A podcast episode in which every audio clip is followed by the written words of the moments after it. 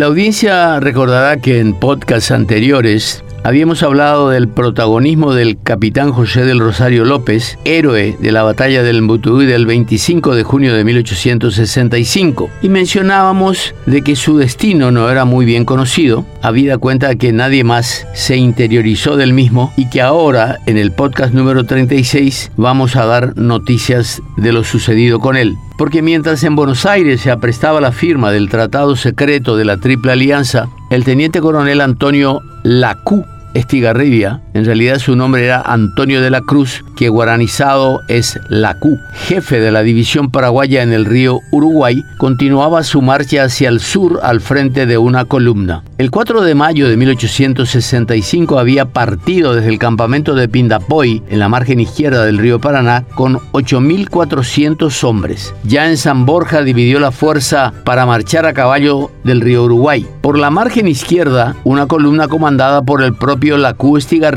Y por la derecha la que iba a cargo del sargento mayor Pedro Duarte. De tanto en tanto y ante eventuales contactos con el enemigo se desprendían otros contingentes. Entre el 8 y 9 de junio de 1865, precisamente el jefe paraguayo Estigarribia envió al capitán José del Rosario López al frente de 400 hombres para contrarrestar la acción de una posible fuerza brasileña. De acuerdo a la crónica conocida, todos aquellos hombres, incluido su jefe, eran oriundos de Caazapá sin indicios de la presencia enemiga y antes de retornar a la columna principal, López se limitó a arrear una importante tropa de ganado que sin embargo le impedía desplazarse con rapidez. Eligió entonces a 270 potros, 258 caballos mansos y 42 mulas y continuó su camino.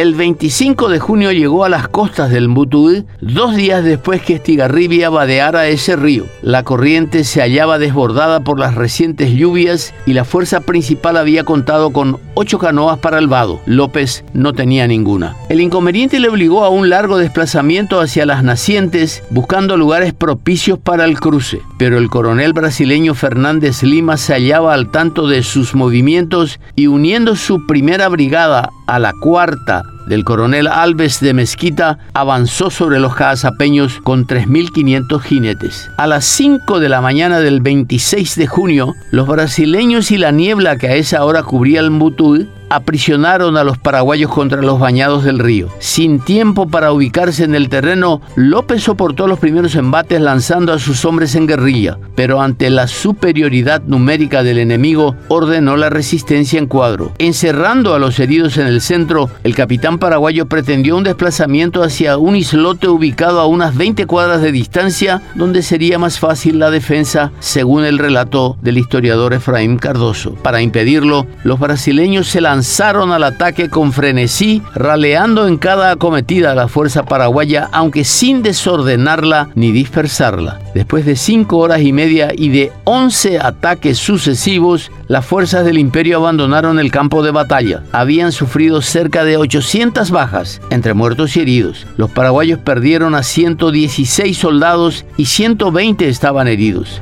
En el momento de la retirada ya no quedaban sino 160 de los hombres de López en condiciones de luchar, según la versión de Juan Crisóstomo Centurión. Tan honda impresión causó aquella heroica defensa que el propio general David Canavarro comentó, es la fuerza de más disciplina y orden que he visto. No se rinden y ya ve que un solo prisionero hemos tomado. Otras crónicas mencionan que indignado por la conducta de sus soldados, el emperador del Brasil ordenó que fuesen sometidos los jefes que los mandaban a un consejo de guerra. Al día siguiente, con su caballada dispersa a pie y sobrellevando el peso de sus soldados heridos, el de sus armas y los de los soldados muertos, el capitán López vadeaba finalmente el Mbutuí, esta vez sin molestias del enemigo el que no se sabe si por respeto o temor no insinuó intervención alguna. Dos días después se reunía con Estigarribia. Cuando éste reportó la odisea de su comandado, el mariscal López hizo llegar al otro López las preseas de sargento mayor y la medalla de la Orden Nacional del Mérito. Más tarde, el nombre de José del Rosario López apareció en el boletín del ejército y en las páginas del semanario, siendo encomiado su heroísmo y el valor de sus hombres. El mariscal mariscal envió también una comunicación al general Resquín exhortando a que los oficiales y particularmente aquellos que mandan cuerpos sean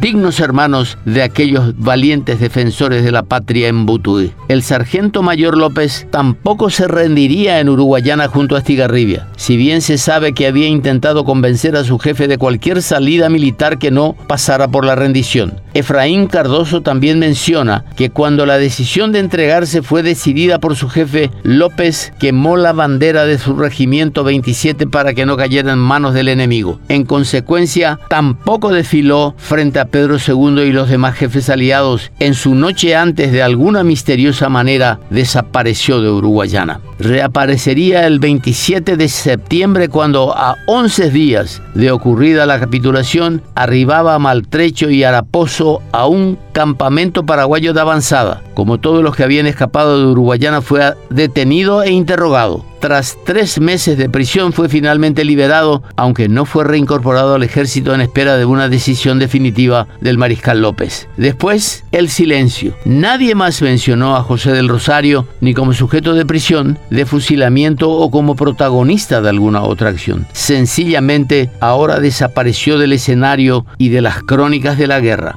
Pero el 27 de septiembre de 1865 se había mencionado que el sargento mayor del Rosario López no se rindió en Uruguayana, ni protagonizó el humillante desfile frente a Pedro II y los demás jefes aliados. De alguna misteriosa manera escapó de Uruguayana momentos antes durante la rendición de la plaza. Pero ante la claudicación del propio Estigarribia, se decía que José del Rosario había quemado la bandera del regimiento 27 para que no cayera en poder del enemigo. Reaparecería en la fecha 27 de septiembre de 1865, 12 días después, reaparecería en la fecha cuando arribaba al campamento del mayor Cárdenas, jefe de la tropa enviada en auxilio de los sitiados en Uruguayana. José del Rosario traía las primeras noticias de lo sucedido para y durante la capitulación. Los datos por él aportados, se dijo, sirvieron para abortar todas las movilizaciones ordenadas por el mariscal para el rescate de los sitiados en Uruguayana y determinó también la cancelación del plan de López para instalarse en Corrientes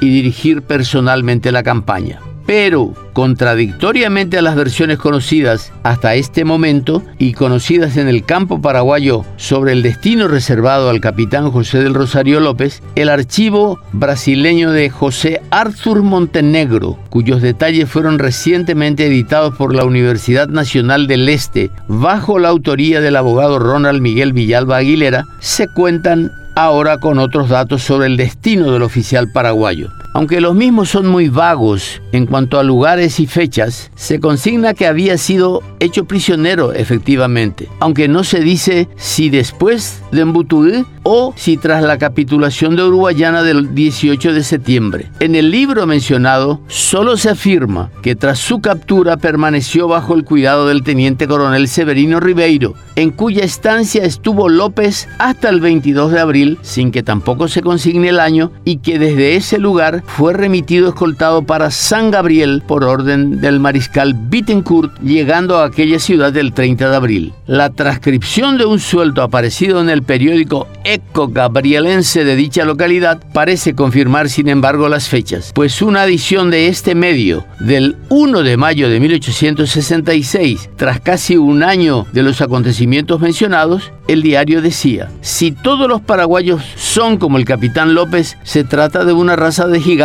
pues es altísimo, vigoroso y de proporciones atléticas.